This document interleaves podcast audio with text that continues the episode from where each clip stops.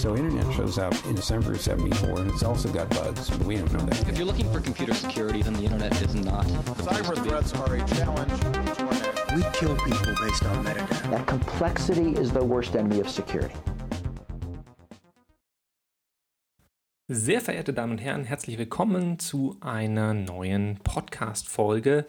Und heute, heute wird's kritisch, denn wir reden über die Gefahr von Cyberangriffen auf kritische Infrastrukturen.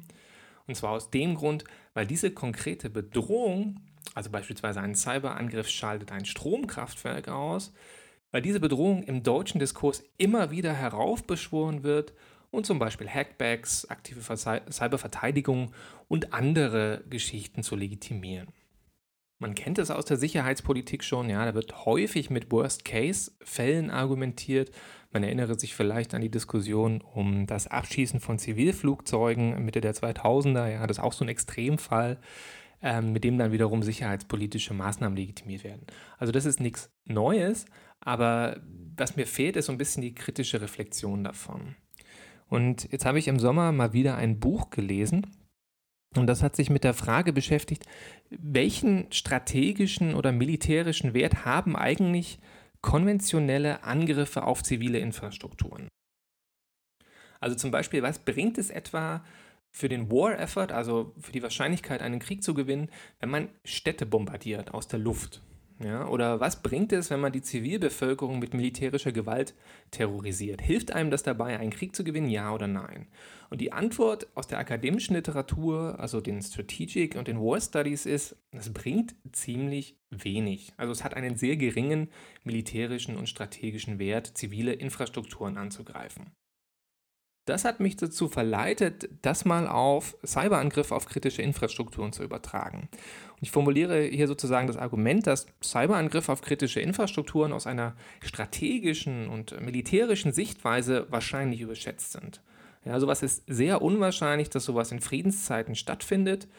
Und wenn zum Beispiel mal ein Stromausfall durch einen Cyberangriff passiert, dann ist das wahrscheinlich ein Mittel in traditionellen militärischen Auseinandersetzungen, also in tatsächlichen Konflikten. Aber auch innerhalb von bewaffneten Konflikten hat dieses Mittel einen relativ begrenzten Wert, wie ich argumentieren werde. Und dieses Argument entfalte ich im Rahmen eines Vortrages, den ich Anfang Oktober in Hamburg gehalten habe, nämlich im Rahmen eines mehrtägigen Seminars Wirtschaft und Sicherheit. Und das war eine Veranstaltung des Bundesverband Sicherheitspolitik an Hochschulen oder BSH. Und das ist eine studentische Hochschulgruppe bzw. eine Art Dachverband, der aus 26 lokalen Hochschulgruppen ähm, in Deutschland besteht und verschiedene Initiativen zu sicherheitspolitischen Themen bündelt. Das ist damit, also der BSH, ist das größte sicherheitspolitische Nachwuchsnetzwerk in Deutschland. Und im Rahmen dieser Hochschulgruppen beschäftigen sie sich also lokal mit, mit Sicherheitspolitik ähm, und das auf einem recht hochwertigen Niveau. Sie haben ein sehr breites Portfolio an Themen und veranstalten eben diese sicherheitspolitischen Akademien und Seminare auf Bundesebene sowie äh, auf nationaler, also auf, auf lokaler, landespolitischer Ebene und machen auch Exkursionen und so weiter und so fort. Wer sich dafür interessiert, kann unter www.sicherheitspolitik.de den BSH finden und sich darüber informieren. Der Link ist natürlich auch in den Show Notes ähm, angegeben. Was jetzt also folgt, ist die Live-Aufnahme des Vortrags, den ich da gehalten habe. Und dementsprechend ist die Tonqualität ein bisschen anders, als ihr es gewohnt seid. Ähm, das Ganze hat auch so ein bisschen einen interaktiven Charakter. Das heißt, es kommen auch immer mal wieder Fragen aus dem Publikum, die ich leider nicht mit einem ähm, separaten Mikrofon aufnehmen konnte. Deswegen klingen die Fragen aus dem Publikum sehr dumpf äh, und äh, haben eine andere Tonqualität. Und einige davon konnte ich auch gar nicht richtig verwerten, weil dann im Hintergrund zum Beispiel Krankenwagen vorbeifuhren. Das Ganze fand in Hamburg auf der Reeperbahn statt, in einem Tagungsraum. Da war es relativ laut. Die Klimaanlage äh, hat man immer mal gehört. Also das hat dazu geführt, dass ich nicht alle Fragen aus dem Publikum habe einbauen können. Auch im, im, im Rahmen der Längenbegrenzung habe ich ein paar Fragen rausgelassen. Die Fragen, die man gut hört, die sind natürlich drin. Also nochmal sorry für das Grundrauschen und für die Tonqualität. Ähm, der Rest ist aber relativ gut zu hören. Und mit diesen Worten wünsche ich euch viel Spaß beim Zuhören. Ich habe mir gedacht, ich fange einfach mit einer provokanten Frage an oder nehme die provokante Frage einfach in den Titel des Vortrags. Ähm, nämlich die Frage, warum sind Cyberangriffe auf kritische Infrastrukturen vielleicht doch nicht so kritisch, wie wir immer denken? Oder anders formuliert, vielleicht sind sie sogar ein bisschen überschätzt als Element im sicherheitspolitischen Diskurs, weil unsere Betrachtung dieser Frage so ein bisschen die Bedingungen und Faktoren ignoriert, die Staaten und Akteure dazu bringen, sowas zu benutzen. Ja, und deswegen mache ich heute so ein bisschen ähm, so einen Strategic Studies äh, Einschlag auf dieses Thema, also schön akademisch, rein politikwissenschaftlich sozusagen. Ähm, jetzt müssen wir erstmal über den Befund reden. Was bringt mich denn zu dieser These? Und ähm, der Befund ist, dass Cyberangriffe gegen kritische Infrastrukturen in unserem politischen Diskurs und nicht nur bei uns, sondern auch in anderen Ländern sehr stark versicherheitlicht sind. Das heißt, sie werden einer konkreten Sicherheitslogik unterworfen. Äh, und das Argument ist so ungefähr in a nutshell wie, wie folgt. Man sagt, okay, die Digitalisierung führt zur Vernetzung von allen möglichen Bereichen der Gesellschaft, von Industrie, von, von Arbeit, von Wissen und so weiter und so fort. Und mit dieser Vernetzung kommt aber gleichzeitig Verwundbarkeit. Ja, weil alles, was irgendwie über Netzwerk miteinander verbunden ist, natürlich gehackt werden kann. Also Opfer eines Cyberangriffs werden kann. Dann kommt noch so ein bisschen dazu in dieser Narration, in dieser Erzählung, dass Cyberangriffe relativ einfach durchzuführen sind. Ja, das Know-how, so sagt man, das ist jetzt im Konjunktiv gesprochen, ist nicht so dramatisch komplex wie zum Beispiel das Herstellen einer Nuklearwaffe, was ziemlich komplex ist. Ähm, könnte also theoretisch mehr oder weniger jeder dahergelaufene Hacker irgendwo ein Stromnetz ausschalten. So die Annahme. Ja. Und das sind eben auch die besonders problematischen Bereiche, ja, Energieversorgung, Wasserkraftwerke, Finanzsystem, ähm, also solche Infrastrukturen, die, wenn sie ausfallen würden, eine Gesellschaft lahmlegen könnten. Ja, wenn der Strom ausgeht, funktioniert nichts mehr. Geht der Strom für eine Woche aus, wird es schwierig mit Wasserversorgung, dann kommen Krankheiten mit dazu, dann kommt Panik dazu, dann stecken Leute in U-Bahnen fest und Chaos, überall Chaos. Ja, so, die, so die Erzählung. Und weil das so ist, wird dann eben argumentiert im politischen Diskurs, brauchen wir jetzt bestimmte Maßnahmen, um das abzuwenden. Ja, so die klassische Versicherheitlichungsargumentation, die da drin steckt. Und was dann so gefordert wird oder wie das so aussieht, habe ich mal hier auf der Folie zusammengesammelt. Einfach mal so ein bisschen durch die Presselandschaft geschaut. Das ist hier ein Artikel, der über Angriffe auf das US-amerikanische Stromnetz spricht. Äh, wachsende Anzahl von Angriffen, Komplexität nimmt zu, Schlüssel-IT-Infrastruktur ist gefährdet.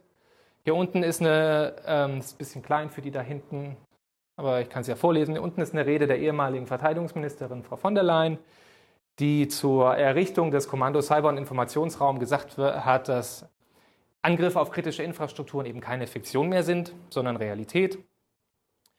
Ähm, die Angriffe kommen täglich.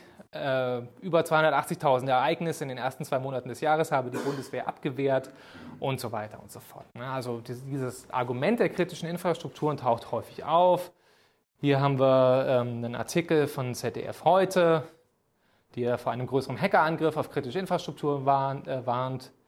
Und Herr Seehofer habe gesagt, dass eben die herkömmliche Verteidigung dafür nicht mehr ausreicht und man deswegen jetzt selber offensive Maßnahmen braucht. Das ist hier die strategische Leitlinie für Cyberverteidigung, mit der der ähm, Teilbereich Kommando Cyber- und Informationsraum der Bundeswehr legitimiert oder aufgebaut wurde. Und auch hier kritische Infrastrukturen wieder als Element. Soweit der politische Diskurs. Ja, scheint ein Riesenproblem zu sein. Kritische Infrastrukturen, schlecht, schwierig. Cyberangriffe, uiuiui. Paraphrasiere natürlich. Wenn man sich jetzt akademisch mit dem Thema beschäftigt, stößt man so auf so eine Dissonanz beziehungsweise auf so ein Puzzle, wie man so schön sagt, also auf ein Phänomen, was sich nicht so richtig erklären lässt. Und das ist, wenn Cyberangriffe auf kritische Infrastrukturen wirklich diese existenzielle Gefahr sind, von der wir reden, also eine strategische Bedrohung, warum gibt es da nur so wenig Vorfälle davon, wo sowas tatsächlich mal passiert ist? Zur Klärung, also es gibt zwei bekannte Vorfälle, zwei, wo mein Stromnetz ausgeschaltet wurde durch einen Cyberangriff. Wenn das so ein Riesending ist, warum sind das nur zwei? Und wenn täglich 200 oder 280.000 Cyberangriffe in zwei Monaten passieren, aber nur zwei davon äh, ein Stromnetz betreffen, wie, wie passt denn das zusammen, dieses krasse Missverhältnis? Und das ist so ein bisschen die Frage, die, die ich jetzt hier versuchen will zu beantworten oder auch zu diskutieren. Das muss man natürlich ein bisschen aufpassen, man muss ein bisschen differenzieren. Kritische Infrastrukturen werden gehackt. Das passiert. Ja, Krankenhäuser sind ein Beispiel, das ist häufiger mal im Diskurs zu lesen. Ja, also Krankenhäuser fangen sich eine Ransomware-Schadsoftware beispielsweise ein. Sowas kommt vor. Aber eben so ein Blackout-Szenario, wo der Strom ausgeht und eine gesamte Gesellschaft für eine Woche lang nicht funktioniert, sowas haben wir noch gar nicht gesehen. Und das ist jetzt eben die Frage, wie, wie kommt das zusammen? Oder mal anders, mal anders gespinnt, mal ein anderes Licht auf dieses Thema geworfen.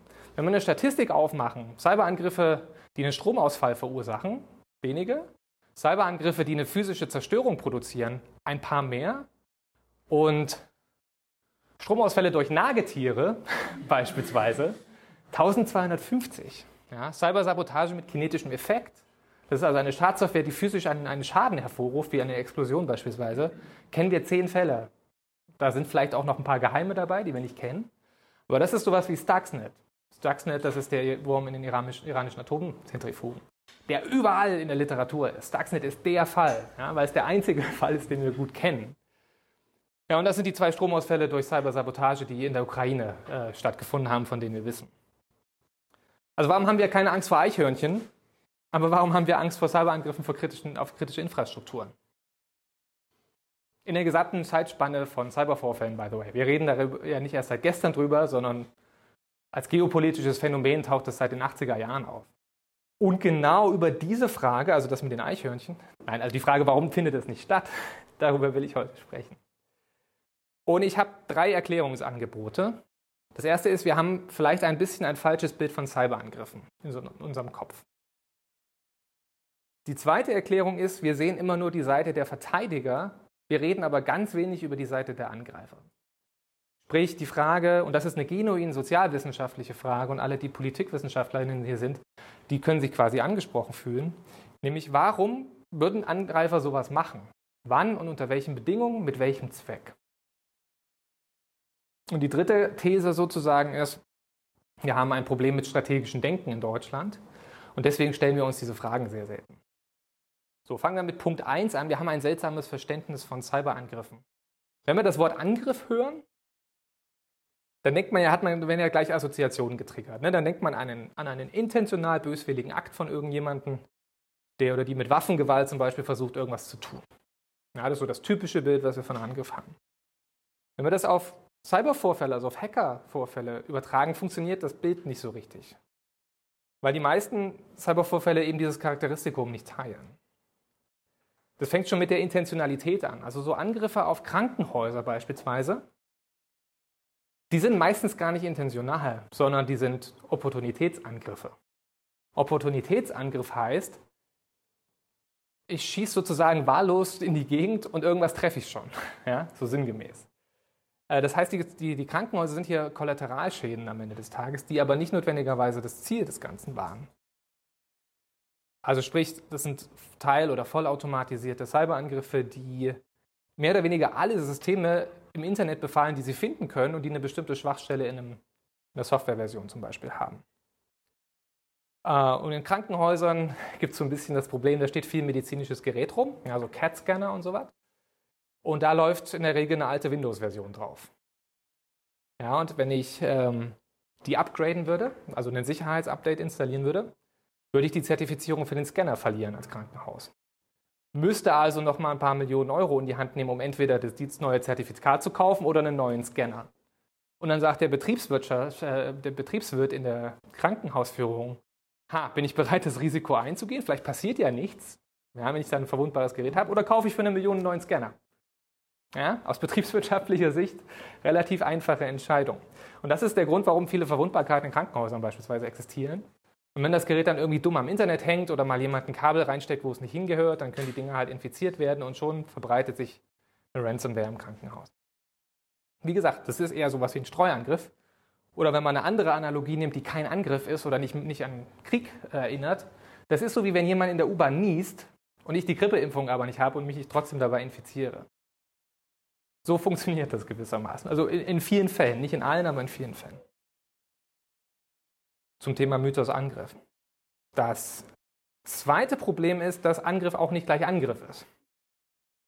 Ähm, wenn zum Beispiel in der Zeitung steht, Cyberangriff auf einen Stromversorger, wie ich es jetzt eben hier auf der Folie hatte, dann können Sie sich oder könnt ihr euch immer gleich die zweite Frage stellen, die man eigentlich stellen muss, nämlich, welche Systeme sind davon betroffen und was ist das Ziel der Übung?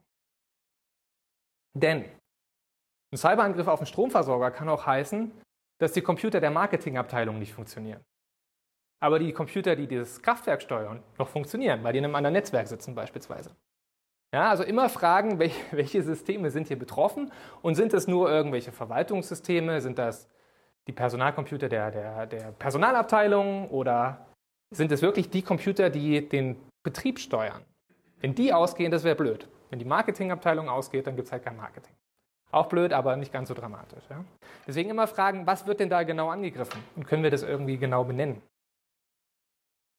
Leider machen das viele Journalistinnen und Journalisten nicht. Deswegen hat man dann immer so den Eindruck, alles ist ganz schlimm, weil permanent irgendwo jemand angegriffen wird. Aber meistens ist es nicht so schlimm, wenn man dann genau drauf schaut.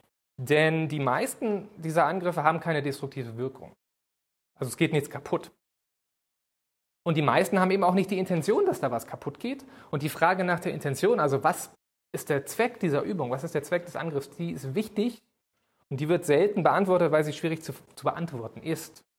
Und wenn wir sozusagen in der, in der Bearbeitung dieser Fälle, ja, wenn da Incident-Response-Teams sind oder das Bundesamt für die Sicherheit der Informationstechnik sozusagen mit diesen Fällen beauftragt wird, dann sehen wir in der Regel ja nur die Seite der Verteidiger.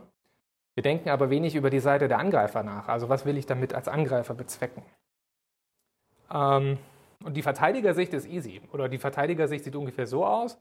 Okay, wir haben hier einen Vorfall in unserem Netzwerk. Ähm, wir sehen vielleicht, okay, die Schadsoftware, die kennen wir schon, die wird auch von russischen Hackern eingesetzt mit, wegen mir. Und jetzt macht man den Schluss, aha, russische Hacker versuchen unser Kraftwerk anzugreifen oder unser Krankenhaus. Aber diese, diese Schlussfolgerung ist nicht notwendigerweise valide, weil ähm, der Fakt, dass Schadsoftware von anderen Akteuren verwendet wird, ist normal. Ja, die Geheimdienste und Nachrichtendienste dieser Welt benutzen permanent die Schadsoftware ihrer gegenüber. Und auch Kriminelle benutzen diese Schadsoftware, die von Nachrichtendiensten gestohlen wird. Also das sagt uns noch nicht so viel. Und eben, wir müssen eben gucken in die Schadsoftware, was ist, was ist der Zweck, was ist die Intention dieses Dings, diese, diese, dieser Schadsoftware. Denn wenn eine Schadsoftware ein Kraftwerk ausschalten will, dann sehen wir das in dem Code der Schadsoftware. Dann können wir das in der Regel rekonstruieren. Ja, das heißt, ähm, das ist in der Regel sichtbar. Und wenn eine Schadsoftware im System ist, die sowas machen will, dann müsste man sowas erkennen. Aber nur weil eine da ist, heißt das nicht automatisch, dass sie es tut. Und dann kommen wir sozusagen jetzt zum nächsten Punkt, nämlich was ist die Seite des Angreifers dabei? Was will ein Angreifer mit sowas bezwecken? Und jetzt kommen wir zu diesen genuinen sozialwissenschaftlichen Fragen, nämlich wer hat wann welches strategische Interesse und die passenden Mittel, um so einen Cyberangriff auf kritische Infrastrukturen, beispielsweise mit so einem Stromausfall, durchzuführen. Also wer kann das? Wer will das? Wann oder wann will er oder sie das?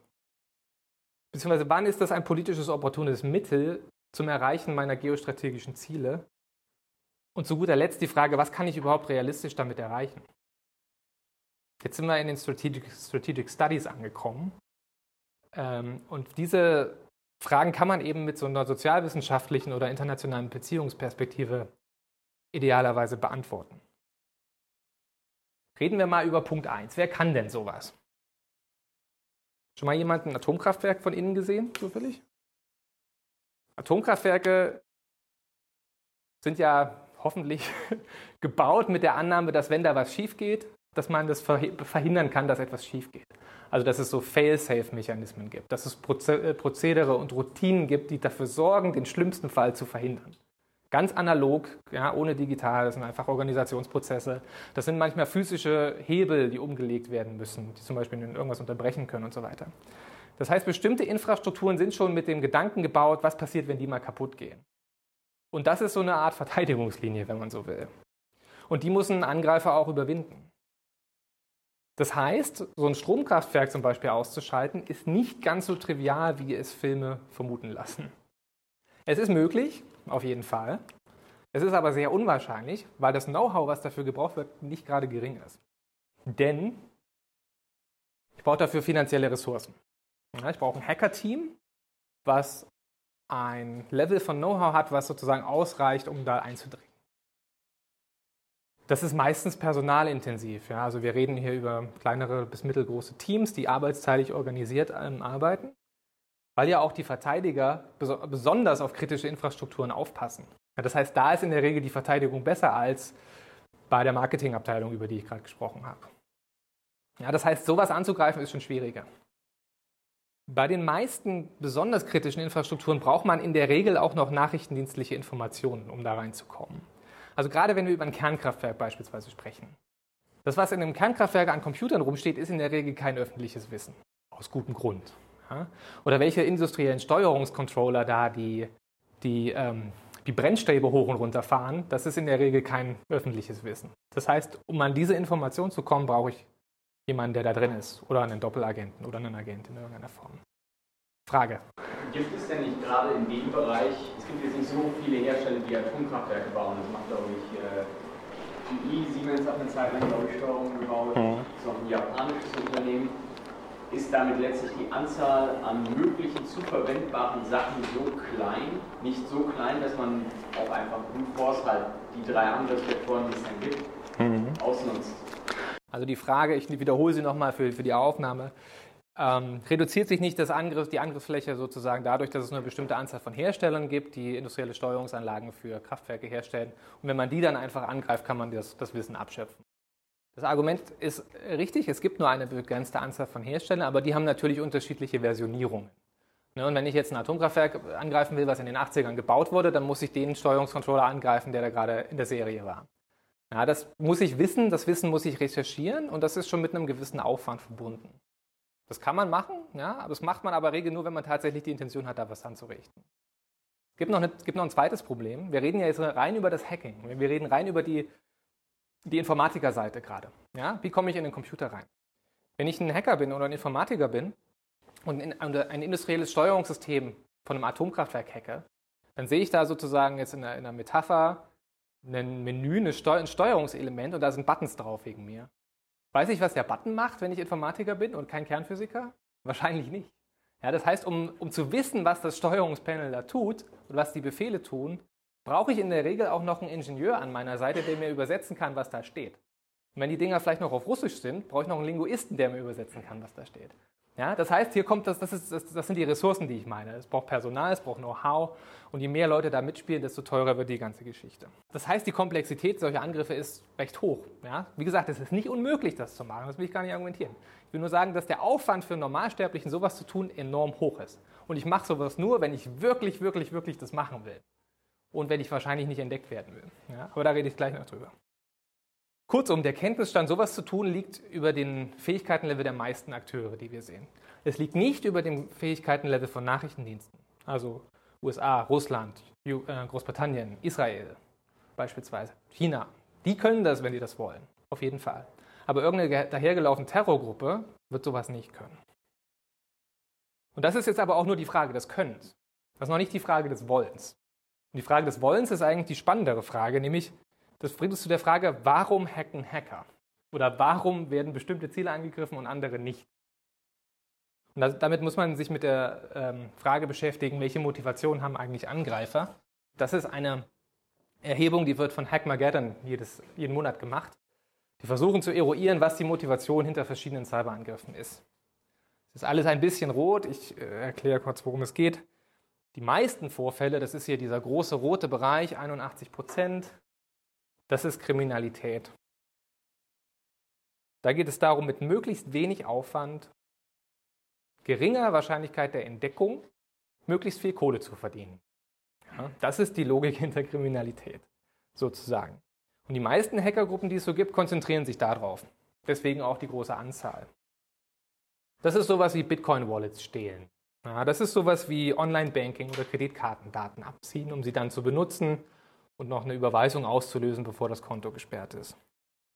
Das ist sowas wie Drogen über Darknet-Märkte verkaufen oder äh, andere Credentials, die irgendwo gestohlen wurden. Ja, relativ geringe Komplexität.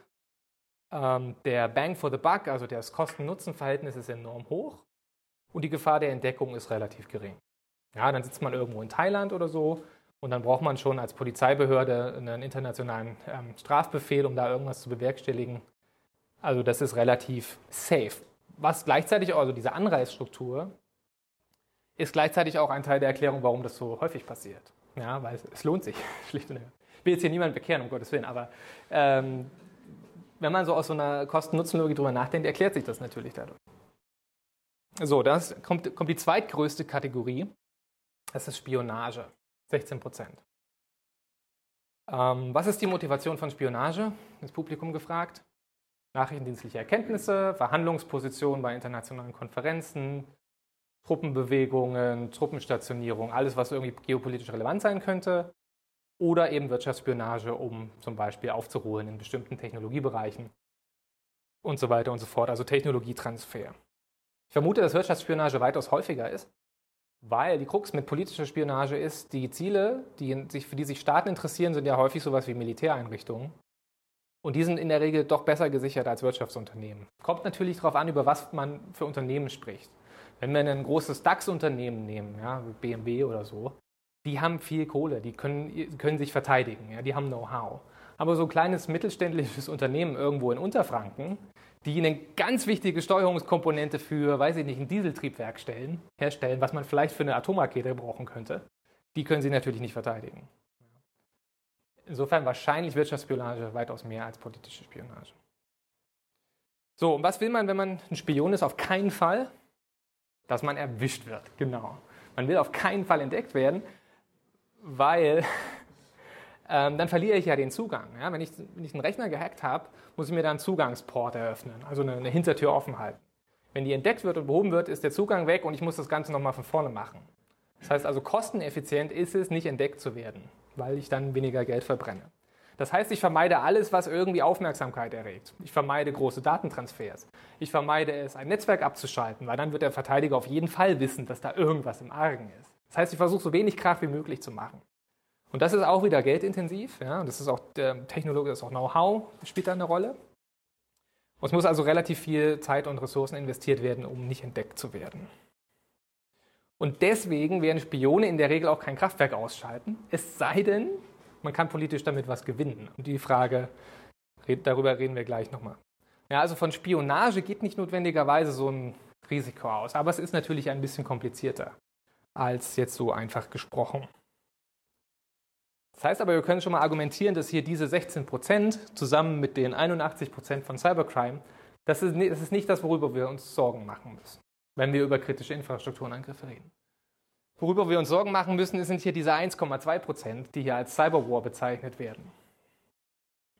Das sind die Fälle von der Nutzung von Cyberfähigkeiten zur Erreichung politischer Ziele. Ähm, das ist sowas wie Sabotage aus politischen Gründen.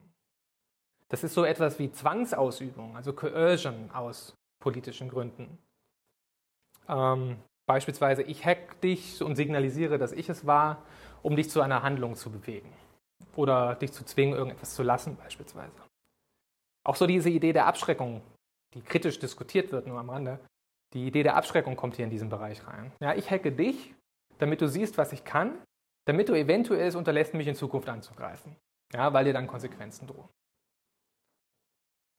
Das ist also Signaling, Signalisieren von Fähigkeiten und von Intentionen über, über Handlungen.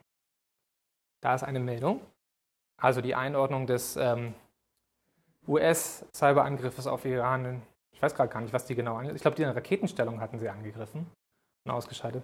Ja, das ist dieser Bereich des Signaling und dieses Tacit Bargaining. Da geht es nicht um den operativen Wert des Ausschaltens einer Raketenabwehrsteuerung. Ja, also es hat keinen großen militärischen Wert, es sei denn, ich mache eine simultane Operation, die mir hilft, die zum Beispiel, wenn die, wenn die Luftabwehr aus ist. Was die Israelis mal gemacht haben. Das ist einfach nur signalisieren, guck mal, was wir können. Das ist Tacit Bargaining, ja, also das geopolitische oder das strategische Verhandeln von Positionen mit dem Einsatz von Handlungen. Das hat man früher auch mit Special Forces und so weiter gemacht. Ja? Also das ist einfach nur eine neue Form davon. Ja, das ist, die Amerikaner nennen das Agreed Competition. Ja, also sie wissen, dass andere Akteure Cyberfähigkeiten als asymmetrisches Mittel zu benutzen, äh, benutzen, um über ihre Gewichtsklasse zu boxen, wie so schön gesagt wird. Ja? Die können die Amerikaner nicht auf konventioneller Ebene, können sie denen nicht begegnen, deswegen machen sie asymmetrische Taktiken. Ob das jetzt terroristische Angriffe sind oder ob das digitale Angriffe sind, ist erstmal wurscht.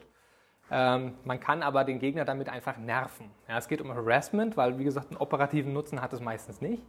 Es geht einfach nur um Signalisieren. Hier, wir werden uns, wir senden politische Signale, wir senden auch politische Signale an unsere Wettbewerber in der Region, dass ihnen vielleicht unter Umständen Ähnliches droht.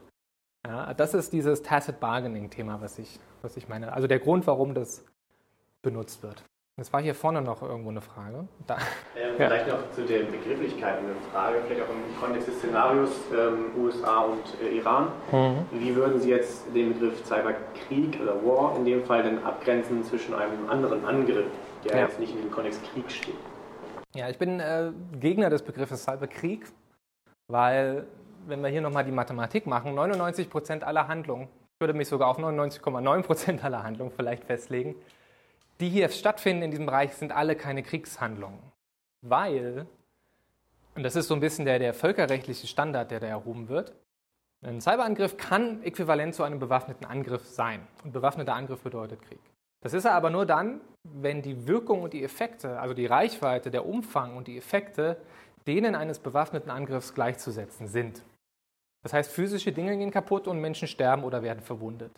Das ist so das Kriterium. Natürlich gibt es da Grauzonen. Ja, es ist die Frage, reichen fünf Leute, müssen es zehn sein, keine Ahnung, will ich mich nicht darauf festlegen. Aber man sieht es, wenn es soweit ist und das, was man bisher sieht, erfüllt dieses Kriterium nicht. Selbst Stuxnet, der Fall, der sozusagen in der Literatur der krasseste ist, erfüllt laut einigen Völkerrechtlern nicht das Merkmal eines Krieges. Ja, das heißt, und darüber, darüber reden wir gleich nochmal, ab wann dieses Kriterium erreicht wird, alles, was wir bisher gesehen haben, oder das wenigste davon, was wir bisher gesehen haben, erfüllt das Kriterium eines Krieges. Deswegen wäre eigentlich der Begriff Konflikt besser. Cyberkonflikt oder irgendwie Interaktion, ja. Aber Krieg ist es nicht. Krieg sehen wir, wenn er passiert. Genau, also 99 Prozent aller Angriffe sind unterhalb dieser Schwelle des bewaffneten Angriffs und die meisten davon machen nicht mal physische Effekte. Ja, also die physischen Effekte sind so ein bisschen das, der Goldstandard, wenn man so sagt. Wenn irgendwo was explodiert, dann können wir anfangen, über sowas nachzudenken, aber meistens ist das eben nicht der Fall. Und wie gesagt, wir reden über ungefähr 30 Jahre Geschichte Cyberkonflikte. Und die Vorfälle, wo physisch was kaputt gegangen sind, äh, ist, das sind, die kann man auch an zwei Händen abzählen. Das ist Stuxnet, das ist ein Thyssen-Hochofen, über den wir sehr wenig wissen. Das ist der Aurora Generator. Da haben die Amerikaner mal getestet, ob man einen Generator sprengen kann. Ja, man kann. Und vielleicht noch ein paar Fälle, Vorfälle, von denen wir nichts wissen. Das kann man natürlich nicht ganz ausschließen. Aber das sind trotzdem dann eher Dutzende als Tausende. Und wir reden über Millionen von Vorfällen hier in diesem Kontext. Also nochmal kurz zusammengefasst. Es sind Staaten, die die Fähigkeiten haben, Angriffe auf kritische Infrastrukturen auszuführen. Aber nicht alle haben ein strategisches Interesse, das zu tun. Und jetzt müssen wir noch mal kurz fragen, unter welchen Bedingungen wäre ein Staat bereit, zu diesem Mittel zu greifen? Wenn eine Krise herrscht, wenn man vielleicht schon angegriffen wurde, wenn die politischen Spannungen enorm hoch sind schon, wenn man quasi also schon kurz vor einer Eskalation ist, würde ich auf jeden Fall so unterstreichen. Perfekt, genau. Das andere Beispiel ist die Krim und die Cyberoperationen der Russen, die da stattfinden die auch die Eigenschaft haben, dass sie im Verbund mit einem konventionellen Konflikt stattfinden. Das heißt, sie haben auch einen militärischen Wert in der Regel. Und sie sind aber gleichzeitig auch unterhalb der Schwelle. Ja, das ist ähm, das bewaffnete Angriffs. Das ist eine, eine richtige Beobachtung. Ja, das heißt, wir sehen es schon, das sind geopolitisch sehr konkrete Situationen, wo sowas, wo sowas denkbar ist. Und das ist ein recht eingeschränkter Bereich. Und wenn wir jetzt so ein bisschen so internationale Beziehungen, Theorien draufwerfen, dann könnte man jetzt einfach sagen, wir nehmen mal den Realismus ja, als, als Großtheorie und fragen einfach mal, okay, wie würden Staaten das in diesem Erklärungsgebäude, wie würden Staaten dieses Mittel benutzen? Angriffe auf kritische Infrastrukturen und zum Beispiel eine Gesellschaft lahmzulegen. Ja, das ist immer das, was ich mit strategischen Cyberangriffen meine. Das machen sie, wenn es politisch etwas zu gewinnen gibt.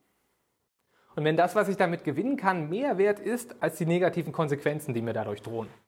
Ja, reines Rational, Rational Choice, Kosten-Nutzen-Denken hier im Hintergrund. Was wären negative Konsequenzen, die mir drohen könnten, wenn ich, sagen wir mal, eine Gesellschaft für eine Woche ausschalte und dann solchen Pandemien, Mord und Totschlag droht? Was könnte mir da politisch passieren als Staat? Denken wir noch einen Schritt weiter, Bruch des Völkerrechts, was könnte dann passieren? Zumindest die Amerikaner haben, glaube ich, schon angekündigt, dass ein großflächiger Cyberangriff von ihnen genauso bewertet wird wie ein konventioneller Angriff, also ja. auch Kriegserklärung? Genau, es könnte eine Kriegserklärung sein, es könnte in einen konventionellen Krieg münden. Sogar sehr wahrscheinlich, dass es das tut, Weil wir haben ja gerade über das Völkerrecht gesprochen. Scale und Effects gleichen denen eines bewaffneten Angriffs. Das heißt, Staaten haben ein Recht auf Selbstverteidigung in so einem Kontext.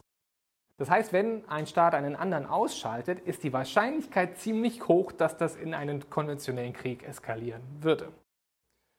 Und wenn wir über die NATO sprechen, dann hat die NATO auch schon erklärt, dass ein Cyberangriff, der genau diese Charakteristika, die ich gerade beschrieben habe, erreicht, den ähm, Artikel 5, also die kollektive Selbstverteidigung, auslösen würde.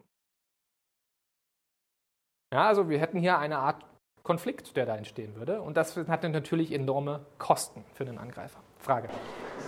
Die Attribution von Cyberangriffen ist ja höchstgradig nicht trivial. Ja. Äh, wie wollen dann eigentlich Staaten damit umgehen? Weil jetzt zum Beispiel nur, weil mein Virus über irgendwelche Server in China gelaufen ist und ein bisschen chinesische Schriftzeichen drin sind, heißt ja noch lange nicht, dass es wirklich aus China kam. Ja. Genau, also die Frage, woher weiß ich eigentlich, dass es der Gegenüber war und die Möglichkeiten der Verschleierung dessen, die natürlich durchaus gegeben sind. Ähm, wie geht man politisch damit um? Attribution ist, sind, ist, sind drei Fragen. Das eine ist, kann ich technisch nachvollziehen, was da passiert? Also habe ich Forensik, die mir mit hoher Wahrscheinlichkeit sagen kann, okay, das ist ein Angriffsweg, der wird beispielsweise von chinesischen Hackern benutzt oder vielleicht auch von russischen. Das ist das eine, das rein technische. Das zweite ist das Legale. Also die Frage, ist hier das Völkerrecht, spielt das hier eine Rolle? Ist das ein bewaffneter Angriff, ja oder nein? Und habe ich genügend Beweismittel, um diesen Claim zu machen vor der internationalen Community? Ja, das ist, ähm, denken wir zurück an die Massenvernichtungswaffen, die im Irak angeblich existiert haben, aber doch nicht existiert haben. Ja, da war die Beweislage sehr dünn und sowas würde man vermutlich, sowas sollte man natürlich vermeiden, wenn man ähm, sozusagen jemand, den Finger auf jemanden zeigt und sagt, die waren es, aber wir haben keine Beweismittel. Das ist natürlich blöd. So, und die dritte Frage ist die politische Frage. Ist ein Staat politisch überhaupt bereit, den Finger auf einen anderen zu zeigen? Ja, gerade Deutschland ist da sehr zurückhaltend, verglichen mit anderen Ländern, den Finger auf andere zu heben. Die, also das sind also diese drei Abwägungsfragen, die man machen muss. Können wir es technisch halbwegs feststellen? Das ist meistens, stößt das an Grenzen.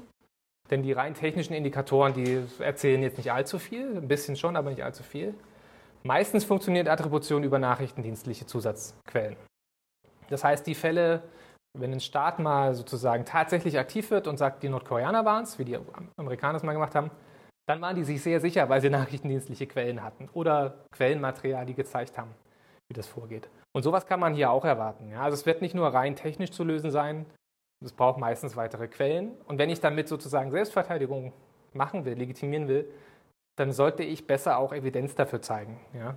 um ähm, hier Eskalationen zu vermeiden. Und da gilt ein bisschen die Regel, je mehr Zeit ich dafür habe, desto besser. In Krisensituationen ist es ein bisschen schwierig. Was könnte noch eine negative Folge sein von einem großen Cyberangriff auf, sagen wir mal, Mitteleuropa ist ausgeschaltet, das Stromnetz?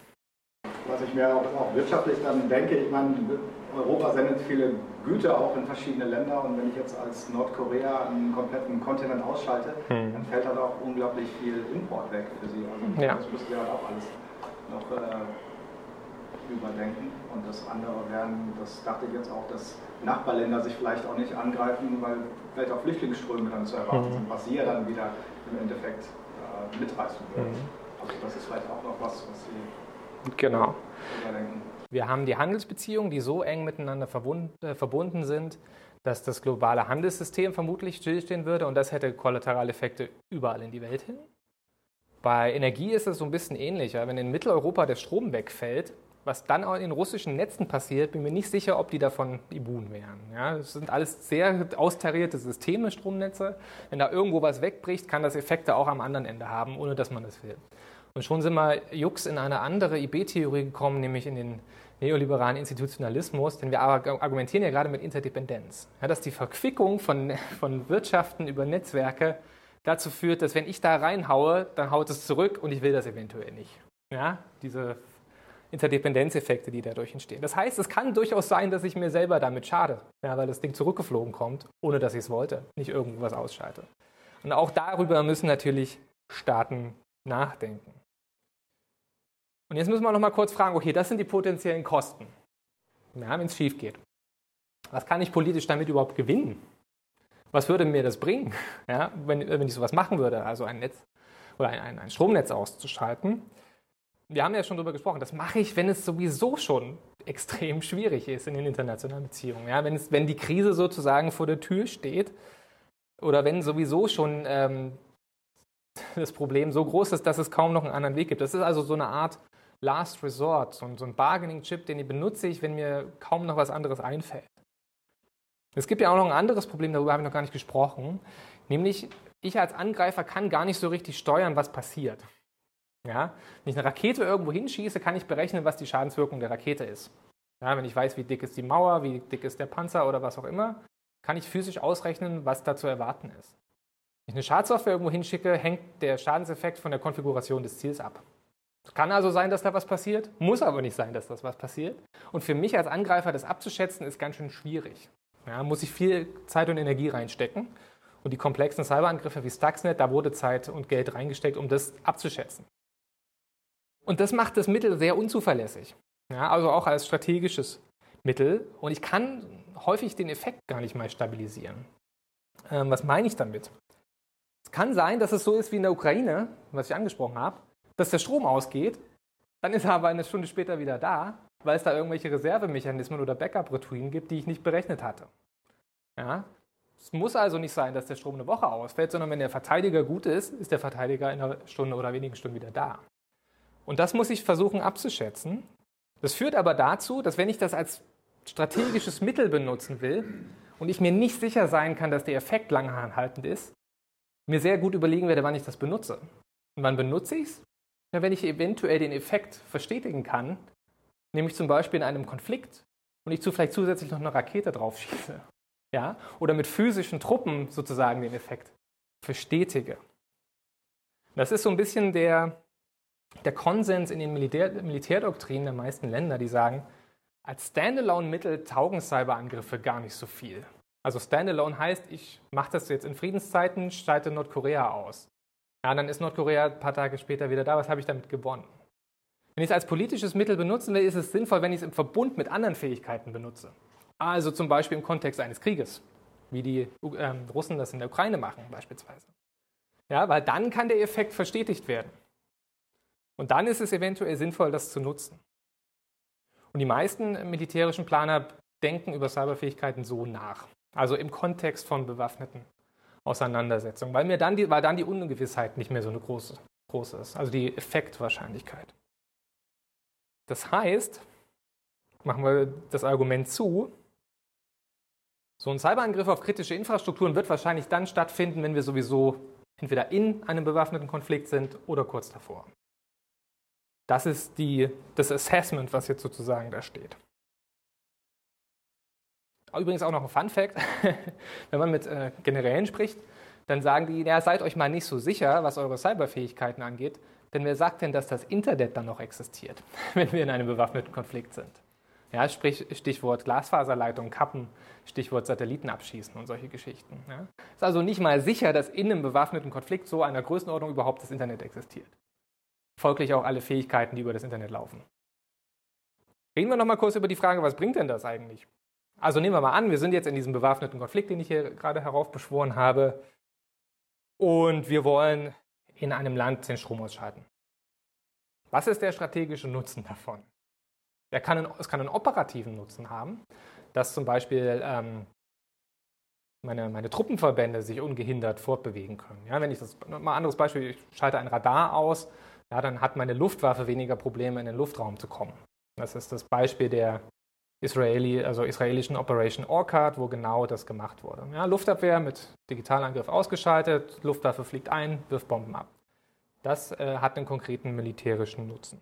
Aber was ist denn eigentlich der konkrete Nutzen davon, die Zivilgesellschaft mit einem Cyberangriff gegen kritische Infrastrukturen anzugreifen? Eher schaffen, Depression oder ein Hm. zu schaffen. Also wenn man sich zum Beispiel die Trump-Affäre anguckt, dann hat er auch erst die äh, militärischen Zahlungen eingef äh, eingefroren und dann Sachen gefordert vermutlich. Mhm. Also ja. so viel Druck aufbauen, dass nicht mehr anders geht.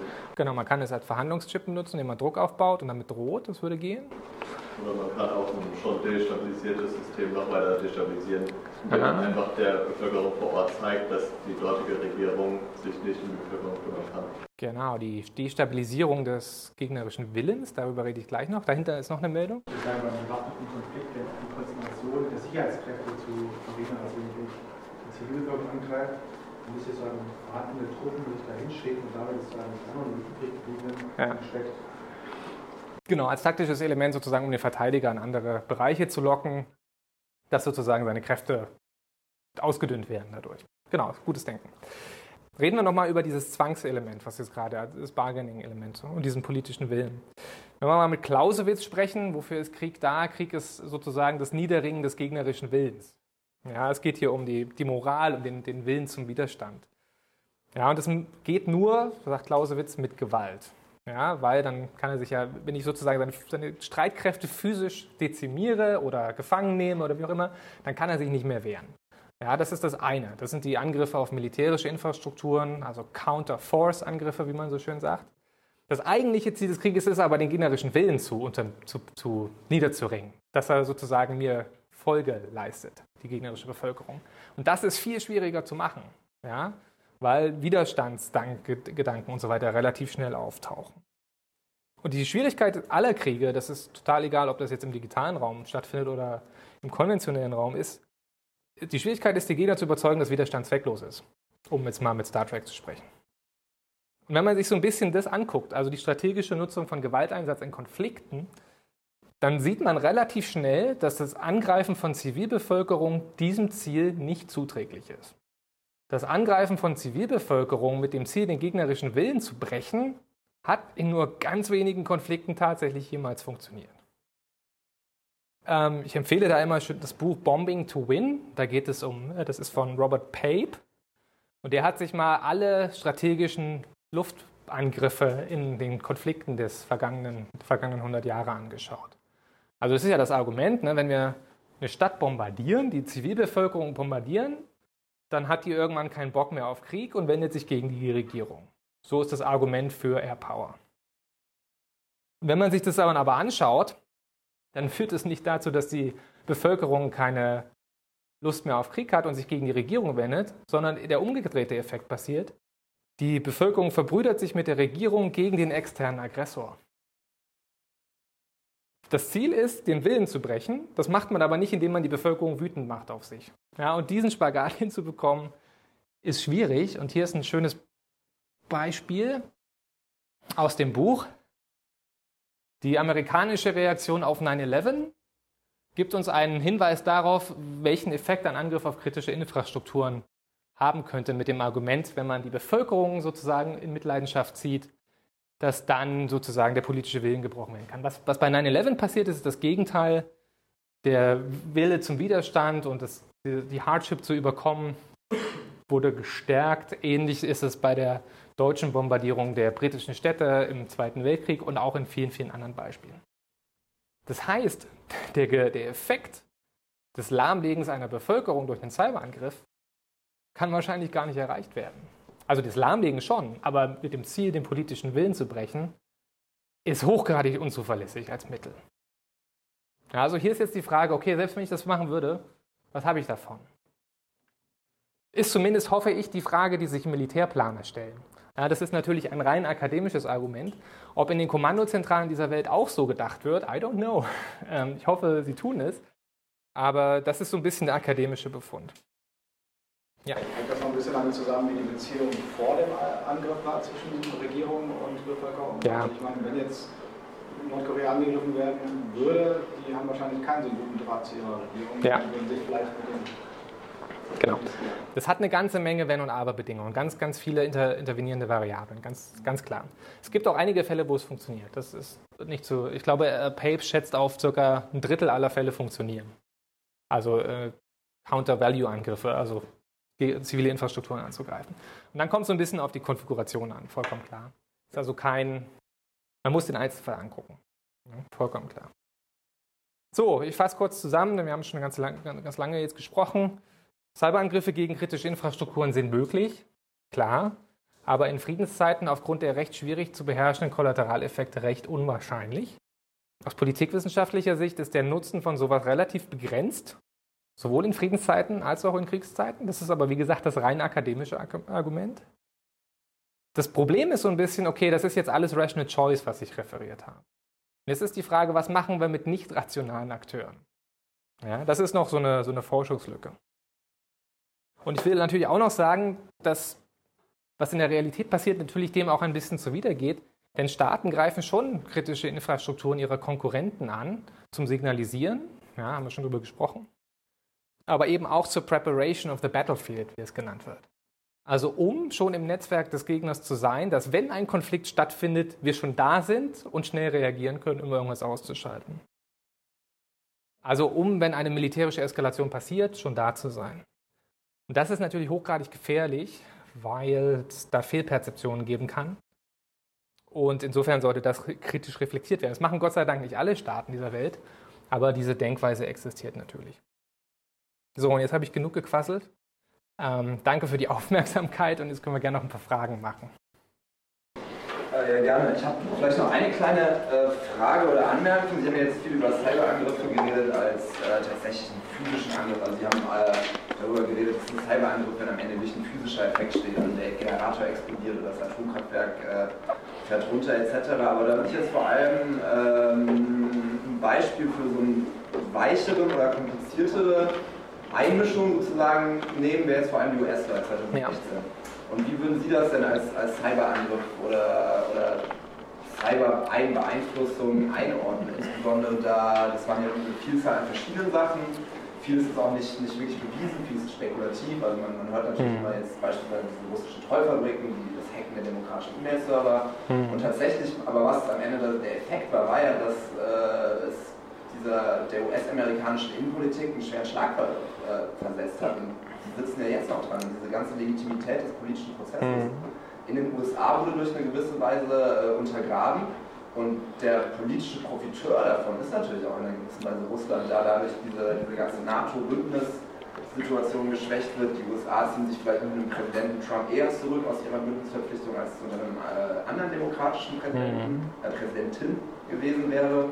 Und äh, ich sehe da schon einen, einen, gewissen Faktor, wo jetzt ein Staat das, das, das machen könnte oder ja. auch einen gewissen Profit daraus gewisserweise auch macht. Ja, also die Frage, inwiefern sind Influence Operations wie im US-Wahlkampf 2016, ob das Cyberangriffe sind oder ob die anders zu charakterisieren sind.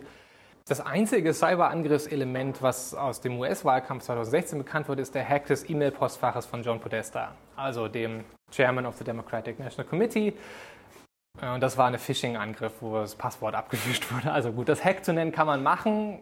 Cyberangriff zu nennen, ja, okay, es kommen Computer drin vor, wegen mir. Die anderen Aspekte, also Beeinflussung, Trollfabriken, ähm, Bots über Twitter, Rallies, die auf Facebook angekündigt wurden, wo dann sozusagen die opponierenden Gruppen beide zur gleichen Rallye geschickt wurden, um da sozusagen Krawall zu induzieren und so weiter. Ähm, hat, ist eher so auf dieser Informationsebene, weniger auf der technischen Hacking-Ebene. Also das ist so ein bisschen leicht was anderes als Cyberangriffe, wie ich sie verstehen würde, aber natürlich spielen Computer auch eine Rolle. So weit, so gut. Diese Influence Operations folgen so ein bisschen einem, einem anderen Rational, denn da geht es sozusagen tatsächlich um Destabilisierung, um Polarisierung. Es verwenden immer mehr Staaten. Die Frage ist so ein bisschen, was ist, was ist Henne und Ei? Also was ist Ursache und Wirkung? Ist die Polarisierung des US-politischen Diskurses ähm, die Folge dieser Influence Operation oder ist es die Ursache gewissermaßen? Ja? Also die Kausalität ist alles andere als klar, dass Influence Operation zu Polarisierung führt. Es, es, liegt natürlich nahe, das, das, Argument zu nehmen und wir denken da ja natürlich auch viel drüber nach in unseren Gesellschaften. Ich würde es aber, wie gesagt, analytisch ein bisschen anders greifen, weil das, das ist nicht Krieg oder Frieden, das ist das Ausnutzen der Grauzone dazwischen. Ja, das folgt so ein bisschen einer anderen politischen Philosophie, wenn man, wenn man, das so nennen will. Also ich würde das nicht unbedingt Cyberangriff nennen. Äh, ich habe zwei Fragen. Die erste mag vielleicht ein bisschen naiv sein. Und zwar, Sie sagen ja, dass wenn man praktisch irgendwas hackt, dass man ja eigentlich direkt sehen würde, was dann da gehackt worden wäre und wer das ist. Da stellt sich mir die Frage, wenn das so leicht wäre, ähm, warum investieren dann viele so viel Geld da rein, ähm, der BND etc. pp. Ähm, wo liegt dann das Problem eigentlich, wenn es doch so leicht wäre, das eigentlich zu erkennen? Ähm, die zweite Frage ist für mich so ein bisschen ähm, bezüglich äh, das äh, Diagramm, das Sie äh, gezeigt haben, wo es um Industriespionage dann ja auch ging. Und für, also ich schon der Überzeugung bin, dass wenn, also die Chinesen, die Russen in großem Maße praktisch deutsche DAX-Unternehmen hacken, um praktisch an Informationen zu kommen, um dann in Zukunft Produkte herzustellen, die vielleicht die überlegen sind oder äh, zumindest ein Äquivalent bilden, was dann hinterher schon äh, die deutsche Wirtschaft, den deutschen Wohlstand auch gefährdet. Ähm, was würden Sie davon sagen, äh, dazu halt sagen, ähm, wie die Gefahr da ist? Mhm. Ich meine, klar, das ist natürlich nicht, was Sie referiert haben, dann der, also der Kriegszustand, aber na, die Gefahr steht das ja schon da. Ja. Also die erste Frage ist vielleicht ein Missverständnis. Ich meinte ähm, nicht, dass die Attribution einfach ist. Das ist keinesfalls so. Also zu, festzustellen, wer war das, was ist die Motivation dahinter, ähm, was ist, wer, wer ist dafür verantwortlich, das ist alles andere als trivial. Was ich argumentiert habe, ist, dass einen Angriff, der mit dem Ziel des Ausschaltens einer kritischen Infrastruktur durchgeführt wird, den erkenne ich mit hoher Wahrscheinlichkeit. Also da, da, weiß ich, was passiert, indem ich mir einfach den Schadsoftware-Code angucke und dann kann ich sehen, okay, die Schadsoftware ist designt, diese Pumpe da auszuschalten. Wenn diese Pumpe da ausgeht, blöd. Ja? Das kann ich rekonstruieren. Also so einen Angriff erkennt, erkennt man in dem Sinne, dass man weiß, worum es da geht. Man weiß nicht notwendigerweise, wer das war oder ähm, was das Endgame davon ist. Das wollte ich damit nicht assoziieren. Ich wollte nur das Argument machen, dass die gefährlichen Angriffe wenn die stattfinden und wir sie entdecken, ja, dann wissen wir, was die Intention dabei ist. Das betrifft aber jetzt wirklich nur diesen sehr kleinen Bereich. Bei vielen, vielen Cybervorfällen ist es alles andere als klar, was die Intention dabei ist. Ja. Und, oder auch wer, wer dahinter steckt. Und die zweite Frage war, ähm, inwiefern ist Industriespionage ein Risiko, beziehungsweise inwiefern ist unser Wohlstand dadurch gefährdet und welche geopolitischen Implikationen hat das? Ungefähr so. Es ist ein bisschen ein schwieriges Thema. Ähm, weil Schäden durch Industriespionage kann man schlecht bemessen. Ja, das sind indirekte Schäden. Da kann man natürlich eine Summe angeben und sagen, okay, die deutsche Industrie verliert jedes Jahr so und so viele Milliarden Euro an geistigen Eigentum. Das sagt dann aber nicht unbedingt was über den, über den tatsächlichen faktischen Effekt. Zum Beispiel in der Gestalt, dass dann eine Firma aus dem Markt gedrängt wird, weil ein chinesisches Äquivalent mit dem gestohlenen Wissen einen Wettbewerber aufgebaut hat, der dann das kleine deutsche Unternehmen vom Markt verdrängt. Sowas zum festzustellen und direkte Kausalität davon zu messen, ist massiv schwierig. Also da seriöse Aussagen darüber zu machen, ist schwierig. Das heißt, das Ganze ist immer so ein bisschen hypothetisch. Ich habe noch keine so richtig abschließende Meinung über Industriespionage. Ja, man kann Informationen stehlen. Man kann auch Blueprints von Sachen stehlen. Und wir wissen auch, dass die Chinesen in der Lage waren, das amerikanische F-35-Flugzeug, die Baupläne zu stehlen beispielsweise. Sie haben aber massive Probleme, das Ding zum Fliegen zu bekommen. Ja, also nur die Baupläne allein zu stehlen, heißt noch nicht, dass das Ding dann am Ende fliegt, weil vieles Wissen, viel, vieles von dem Wissen, was in den Industrien und in den Unternehmen steckt, kann man nicht klauen. Weil vieles Wissen implizites Wissen ist, was nirgendwo aufgeschrieben ist. Also in welcher Reihenfolge ich bestimmte Sachen machen muss, beispielsweise steht häufig nicht irgendwo aufgeschrieben. Sowas zu klauen ist schwierig. Ähm, also die Antwort ist ja, sowohl als auch. Also es ist sicherlich auf jeden Fall ein Problem. Wie groß das Problem ist, ist enorm schwierig zu sagen. Ja, also, oder inwiefern das so, so, so strategische Rebalancing-Geschichten produziert. Also führt das tatsächlich zu dem chinesischen Aufstieg, wie wir es immer sagen, oder gibt es da eventuell auch noch andere Faktoren, die da vielleicht besser die Erklärung liefern, als das Stehlen von Know-how, was natürlich stattfindet, klar. Also die Huawei-Frage ähm, Kontrolle über eine Infrastruktur wie Telekommunikationsverbindung oder Glasfaserleitung und die physische Kontrolle über die Geräte. Äh, welches Sicherheitsrisiko wächst daraus und kann man die nicht einfach ausschalten? So sinngemäß. Ne? Ja. Ähm, ja, schöne Frage. Hört man heutzutage öfters im politischen Berlin diese Frage. Ähm, also gibt es konkret zwei Risiken, die da benannt werden. Wenn Huawei, äh, also die Diskussion dreht sich häufig um diese 5G, also Mobilfunkstandard der nächsten Generation. Das Argument, was da gemacht wird, okay, es sind zwei Risiken. Das eine ist Spionage, ja, dass durch die Kontrolle der, des Backends, also der, der Hardware-Infrastruktur, Daten abgefischt werden können, nach China weitergeleitet werden können und dann spioniert werden kann. Und die andere Sorge ist, okay, Killswitch. Was ist, wenn die Chinesen unsere Hardware oder die Hardware, die in Deutschland steht und das Mobilfunknetz macht oder Glasfaserleitungen äh, einspeist, wenn die das einfach ausschalten? Die zweite Frage lässt sich, glaube ich, mit dem beantworten, was ich eben referiert habe. Wann würden die das machen? Und was könnten sie davon gewinnen? Sie würden es wahrscheinlich genau einmal machen. Ja? Und dann würde es wahrscheinlich geopolitische Probleme geben. Ähm, wäre so mein Argument. Sie könnten es natürlich als, als Druckmittel verwenden. Das möchte ich nicht ausschließen. Ähm, die Frage ist aber, A, geht es? B, wie gefährlich ist es? Und C, ist das das primäre Risiko eigentlich? Also, sagen wir mal so, gehen tut es. es wird bedeutend schwieriger, dann einen strategischen Effekt rauszuziehen, wenn man zum Beispiel redundante Infrastrukturen hat. Ja, also wenn wir noch ein Ausweichkommunikationsmittel hätten, wäre das, glaube ich, als Druckmittel weitaus ineffizienter. Und wir reden jetzt in der Huawei-Debatte über Mobil Mobilfunkstandard. Okay, dann geht Mobilfunk nicht. Dann gibt es aber immer noch WLAN. Ja, jetzt mal ganz platt gesprochen. Das ist blöd für alles, was irgendwie im Feld ist und autonome Fahrzeuge und so weiter und so fort. Aber ich glaube, die Core-Infrastruktur würde wahrscheinlich schon noch funktionieren. Ähm, bei Glasfaserleitungen ist es natürlich ein bisschen diffiziler, weil Glasfaserleitungen den Großteil des weltweiten Traffics tragen, allein von der Datenübertragungskapazität her. Wenn die ausfallen, und das passiert immer mal, weil irgendwelche Anker die Tiefseekabel kappen oder weil es gab mal einen Vorfall, da hat irgendeine Bäuerin mit der Hacke ein Kabel freigelegt und hat das gekappt und dann war irgendwo in Zentralasien das, das Internet weg. Also sowas kommt immer mal vor. Das ist natürlich problematisch. Ähm, und ja, das machen wahrscheinlich, also alle Staaten haben da ein Auge drauf. Wenn die Amerikaner warnen, dass russische U-Boote an den Unterseekabeln rumoperieren, stellt sich die Frage, woher wissen die Amerikaner, dass da russische U-Boote sind, wenn sie nicht selber U-Boote da unten haben, die das eventuell bemerken könnten. Ja? Also ähm, diese Überlegung gibt es und wir wissen auch, dass es U-Boote gibt auf Seiten der Amerikaner, die sowas können. Ja? Und auch einen Splitter in ein Unterseekabel einzulegen, um den Datenfluss abzuleiten. Also das Risiko gibt es auf jeden Fall. Und das ist aber, again, Worst-Case-Situation, würde ich argumentieren. Also physisch kappen. Das Risiko der Spionage, da bin ich jetzt als IT-Sicherheitsmensch ein bisschen ambivalent, weil einerseits würde ich sagen, ja, dann verschlüsselt halt die Kommunikation. dann können Sie, selbst wenn Sie es abfangen, nicht die Daten abgreifen. Dann sagen aber unsere Strafverfolgungsbehörden, ja, Moment, wir würden aber auch gerne die Daten abgreifen von bestimmten Zielen, deswegen ist Verschlüsseln nicht so die tolle Idee. Okay, das ist natürlich dann blöd, aber natürlich ist dann das Argument, dass ich sage, es gibt keine exklusiven Hintertüren nur für die Guten. Und wenn es eine Hintertür gibt, dann gibt es die auch für die Bösen. Dann müssen wir uns überlegen, was ist uns strategisch wichtiger? Diese Diskussion wird aber vermieden im politischen Berlin. Die andere Frage ist, okay, wenn die Chinesen unser Mobilfunknetz hacken und Informationen abziehen können, dann können sie halt das Netzwerk hacken. Okay, aber sie können ja auch die Endgeräte hacken. Ja, also sie müssen nicht das Netzwerk hacken, sie können, und das machen sie auch schon, einfach hier die Endgeräte benutzen, da eine Schadsoftware versuchen einzuschleusen und dann Kommunikation von interessanten Zielen über die Endgeräte abzugreifen. Also das über die Infrastruktur zu machen, kommt mir reichlich ineffizient vor. Würde ich dann doch eher über das Endgerät machen. Also insofern ist das kein Risiko, weil das passiert sowieso schon. Ähm, was würden Sie denn sagen, welche Konsequenzen wir daraus ziehen sollten? Also wir sehen ja einen massiven Aufwuchs bei defensiven Kapazitäten im BSI oder im Verfassungsschutz oder bei offensiven Kapazitäten im BND oder im äh, Cyberkommando. Äh, allokieren wir unsere Ressourcen falsch, wenn die Bedrohung vielleicht gar nicht so groß ist? Also ganz praktisch mal betrachtet.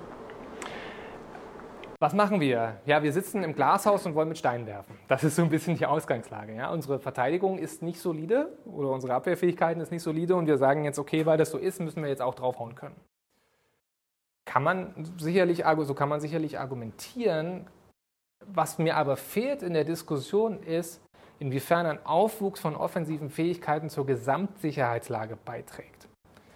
Denn wir machen das ja mit dem Argument, um unsere Sicherheit zu erhöhen. Wir sagen, wir wollen offensiv wirken können, weil das unserer Sicherheit hilft. Und dieses, weil das unserer Sicherheit hilft, das hat mir noch keiner so richtig gut erklären können bisher. Weil es spricht vieles dafür, dass das Gegenteil der Fall ist. Denn wenn wir selber anfangen, offensiv tätig zu werden, dann brauchen wir Munition. Und Munition sind Sicherheitslücken und harten Software. Ja, das heißt, wir brauchen Schwachstellen in diesen Geräten, die wir ausnutzen können, um da einzubrechen mit einem Cyberangriff, um dann damit wiederum Effekte auszulösen. Jede Sicherheitslücke, die nicht geschlossen wird, ist ein Angriffsvektor. Und je mehr Staaten offensiv aufrüsten, desto mehr Sicherheitslücken werden von Staaten zurückgehalten. Desto mehr Lücken werden nicht geschlossen. Ja? Kurzum, je mehr Akteure dieses Offensivspiel spielen, desto unsicherer wird die globale Infrastruktur.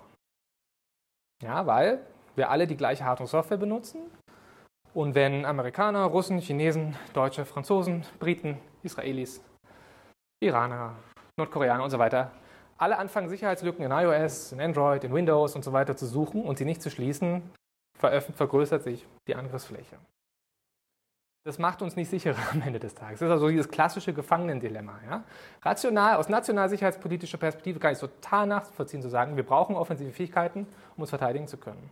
Global produziert es aber das irrationale Ergebnis, dass alles dadurch unsicherer wird. Gut, dann herzlichen Dank für die vielen schlauen Fragen, herzlichen Dank fürs Zuhören und ein erfolgreiches Seminar wünsche ich noch.